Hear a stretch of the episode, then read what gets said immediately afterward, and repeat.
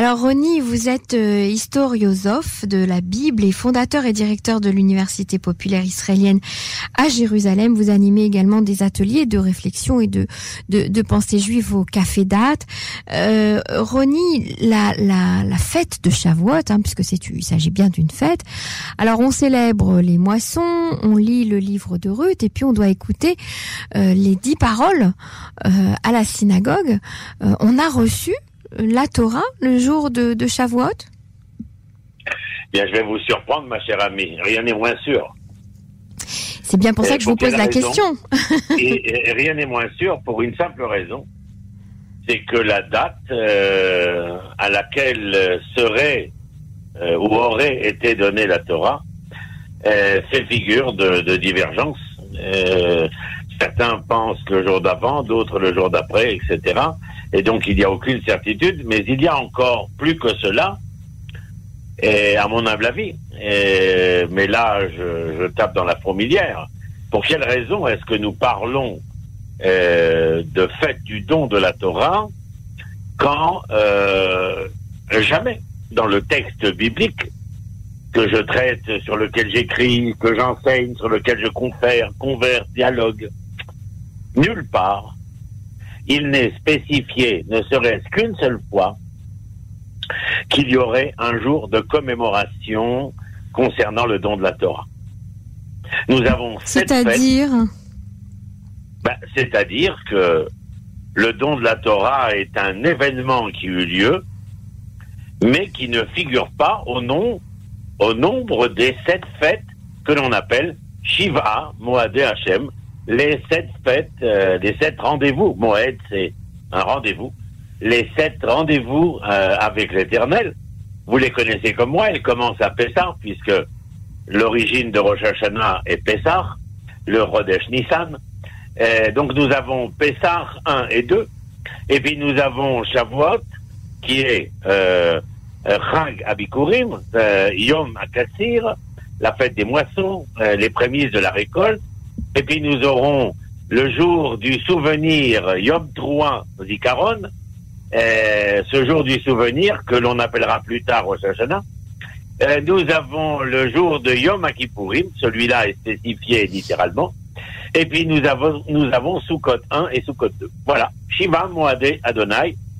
Ce sont les sept fêtes euh, consignées euh, par Moshe euh, dans le texte biblique euh, selon la tradition euh, donnée, transmise par l'Éternel à Moshe, et puis au livre de Dvarim, le cinquième livre, qui, comme vous le savez, est un livre écrit par Moshe lui-même, lorsqu'il se retrouve devant Joshua et les enfants d'Israël à la veille de rentrer en Eretz Israël, une espèce de, de guide de la route, Mhm. de guide du routier, un guide bleu, et là, il reprend une partie des mitzvot, euh, des commandements qui ont été donnés à l'homme, et il va réitérer les Shiva, Moadé, Hachem, les sept euh, rendez-vous avec l'Éternel que je viens de citer, mais là aussi, il ne sera jamais question une seule fois d'une fête quelconque ayant trait euh, au don de la Torah.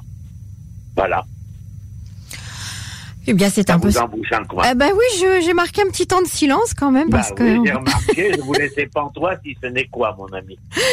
bon, c'est toujours important de, de, de décortiquer euh, les choses et de ne pas rester sur ses acquis. Ah, Euh, le dites-vous Et voilà. Maintenant, euh, alors on, qu'on va considérer quoi? Que Shavuot est la fête des moissons, euh, la fête euh, on- Essentiellement, à l'origine, il y a quelque chose que je comprends votre désarroi, Emmanuel. Le, euh, le passage de la fête des moissons à la fête du don de la Torah sera conséquentiel des événements de la destruction du second temple, c'est-à-dire de la perte de toute souveraineté et de toute indépendance nationale.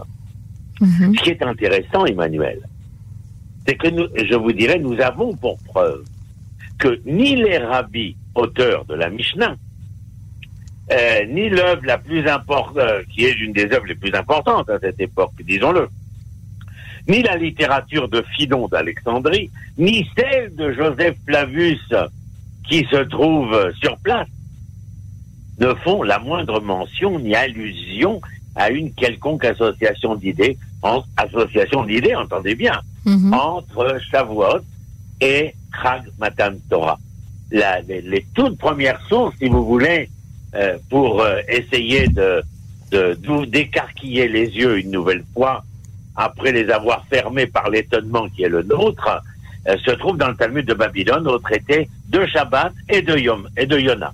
Ça veut dire, si je comprends bien, Roni Akrish, que d'une part, on a euh, euh, l'histoire, l'historiographie, euh, avec les textes sur lesquels on peut se pencher pour retrouver les événements et les faire concorder avec le texte de la Torah.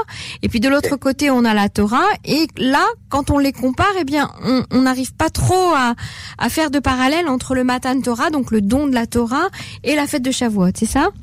Oui, absolument. D'ailleurs, je vais vous citer euh, deux, deux ou trois personnages, enfin, ce qui me vient à l'esprit. Prenez le, le Rav Yitzhak Arama, qui est l'auteur d'un livre très connu chez les gens euh, qui sont euh, des lecteurs et des étudiants assidus de la littérature hébraïque. On l'appelle le Rama d'ailleurs. Le, non, c'est pas lui. Ça, c'est Rabbi ah. Moshe C'est à Krakow euh, au, au 17e, fin du 17e, début du 18e. Là, je parle de Rabbi Yitzhak Arama, c'est l'Espagne, c'est les Sparadim, les saint D'accord. À la fin du, à la fin, début du, au milieu du, du 16e siècle, pardon. Écoutez ce qu'il écrit. Vous restez, encore une fois, pantois. Pourquoi la Torah n'a-t-elle pas expliqué qu'en ce jour qui est Shavuot, nous convoquerons et nous agirons en souvenir du don de la Torah divine et de sa réception? Et que euh, euh, il répond, il est vrai la Torah fut bien donnée au mont Sinaï, à la date de la fête de fête de Shavuot. Mais, mais, et le mais est important, il n'est pas nécessaire de lui consacrer une date particulière, puisque la mémoire de la Torah et sa réception sont, à la différence des autres fêtes, entendez bien, Emmanuel, intemporelles. Ah, il n'y a pas de date parce que, en fait, ça a lieu à chaque instant. Mais bien entendu. Elle pense, est-ce que vous, pouvez penser un seul instant que le moment qui est le nôtre en ce moment, cette conversation, ce dialogue, euh, cette converse qui est la nôtre, ne serait pas euh, parole de Torah? Mm-hmm. Vous serez d'accord avec moi que nous dirions que nenni. Mm-hmm.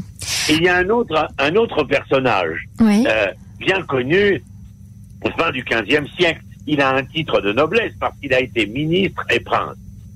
Don Yitrak Abravanel. En vérité, mhm. on doit dire Arav Don Yitrak Abravanel. Comme on dit aujourd'hui pour les Anglais, je pense à, à, Jonathan Zach, euh, on dit euh, euh, sœur à Arav Jonathan Zach. Mhm. Arav Don Yitrak Abravanel, si vous le prenez dans son commentaire sur le chapitre 23, chez Mott, alors, comment dirait, il est sans embâge. La Torah n'a pas donné de raison pour cette fête, car la fête n'était pas célébrée pour le don de notre Torah, du fait que la Torah divine et la prophétie que nous possédons témoignent pour elle-même.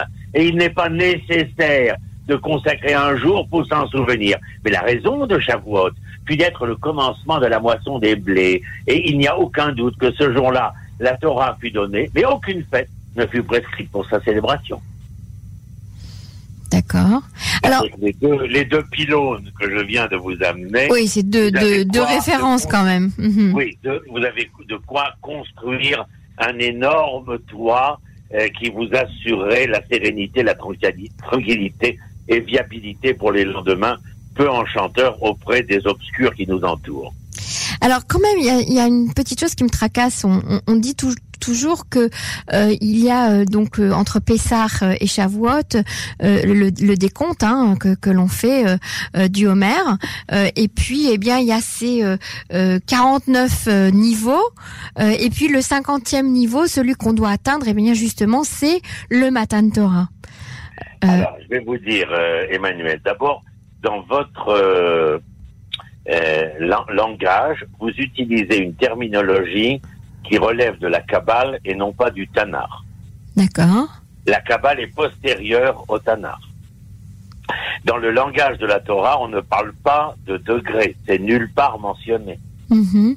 C'est chez Chazal, chez nos sages, que, que le sujet sera levé. le texte biblique parle de sept semaines. Et si l'on veut bien euh, se, euh, se, restreindre à une dimension du temps euh, plus étroite, alors ce sera 7 fois 7, 49 jours. Ou Beyom et le 50e jour. Le parallèle qu'ont fait les sages entre les 49 jours et ce qu'ils appelleront les 49 degrés d'impureté dans lequel le, les, enfants d'Israël vont se fourvoyer durant les 210 ans de l'esclavage en Égypte euh, et, et, consacrer de cette manière-là la, la, la, présence minoritaire de résistants hébreux au moment de la sortie d'Égypte. Vous le savez comme moi, 20% mhm. sortiront, mais 80% avaient bien dépassé les 49 portiques d'impureté. Mhm. Euh, seulement 20% sortirent. Et entre la libération des corps d'Égypte, essayez, essayez de vous rappeler que ce qui est libéré à ce moment-là, ce sont les corps, le physique. Il est, il est, il est tout à fait ample et aisé de comprendre qu'il y a 75 ans, euh, euh, lorsqu'on a libéré les camps, on a bien compris que des hommes et des femmes venaient d'être libérés. Mhm. Mais combien de résilience, euh, comme dirait Boris Cyrulnik, il leur faudra, ou selon la, logothérapie de, Victor Frankel, combien de, de, suivi il leur faudra pour arriver à retrouver la dimension de l'être qui, doit être présente au sein de, l'avoir du corps. Donc pendant 49 jours, nous amenons d'ailleurs ce qu'on appelle, vous savez, euh, Homer, pour ceux qui ne le savent pas, euh, c'est une mesure, c'est une gerbe euh, d'orge, mais euh, une mesure. Homer, c'est d'abord et avant tout une mesure d'orge. Mm-hmm. Et l'orge était amenée pendant 49 jours. Le cinquantième jour, nous amenions euh, une mesure de blé avec, enfin, à travers deux pains qui étaient présentés au temple et au Cohen avec les prémices de la récolte. Et, et, et cette orge euh, est, comment dirais-je, l'aliment de l'animal. Et le blé est l'aliment de l'homme. Vous comprenez ce que nos sages ont voulu nous dire ainsi. C'est-à-dire que pendant 49 jours, chacun des jours que nous comptons, et sachez que l'isport en hébreu, Emmanuel, ce n'est pas simplement compter. La racine Samer Peresh, c'est non seulement compter avec MP, mais c'est aussi compter avec NT. Lorsque vous comptez, les sapeurs, les sapeurs, les sports.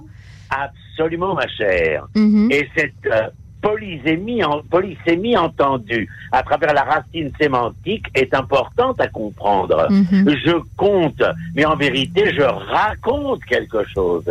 Et c'est la raison pour laquelle les sages euh, d'Espagne vont euh, générer euh, une attitude, un comportement traditionnel qui sera, et vous le savez comme moi, chaque Shabbat, de lire les maximes de nos pères, c'est-à-dire les Pirkei Avot, en fin de compte, une, notre livre de, de littérature morale et éthique. Vous avez compris que nous traversions à ce moment-là les, les, méandres d'un état animal, d'un corps libéré où l'être n'était encore qu'à voir, c'est-à-dire encore que la nefesh que, que l'âme animale, et que peu à peu, nous nous élevions, et entre autres, à partir du, du 14e siècle, euh, avec les Pirkei Avot, cette dimension éthique et morale, à rencontrer l'âme, l'homme, la nefesh à, à, à Elokit, c'est-à-dire l'âme divine qui revenait et vibrerait en nous. Renia Krish, je vous remercie pour ces éclaircissements et ces révélations euh, sur la fête de Shavuot. Vous voyez, ça vaut le coup euh, de continuer euh, toujours à questionner et à, questionner et le texte et l'histoire et, les histoires. Je suis à votre service pour cette étude biblique qu'il faut continuellement réitérer et savoir traiter d'une littérature comparée au vu et au su de notre nouvel événement indépendant et souverain au XXe siècle. Alors Ronnie, je, voulais juste annoncer également, euh, mais on aura peut-être l'occasion d'en reparler ensemble sur les ondes de Cannes, euh, que vous êtes l'auteur de deux nouveaux ouvrages qui sont qui sont parus cette semaine, euh, des, des, ouvrages bien sûr toujours sur le, même thème. J'en appelle à l'État hébreu, c'est un recueil politique et social, et va vers toi retrouve cette hébreu qui est un recueil de théologie et d'hystériosophie biblique on peut se les procurer, euh, j'imagine, sur Internet ou sur votre site euh, euh, Oui, enfin, ça sera, ça sera surtout disponible en post-corona. Voilà. et ça sera certainement sur Amazon et puis on verra dans des librairies et puis on va faire certainement quelques rencontres amicales franco-israéliennes dans les villes peuplées francophoniquement et à ce moment-là de pouvoir présenter le livre, le dédicacer euh, aux personnes intéressées à, à, vouloir lire, découvrir, entendre et connaître. Merci beaucoup Ronia Krisch et Raksaméar. Raksaméar Emmanuel, merci à vous.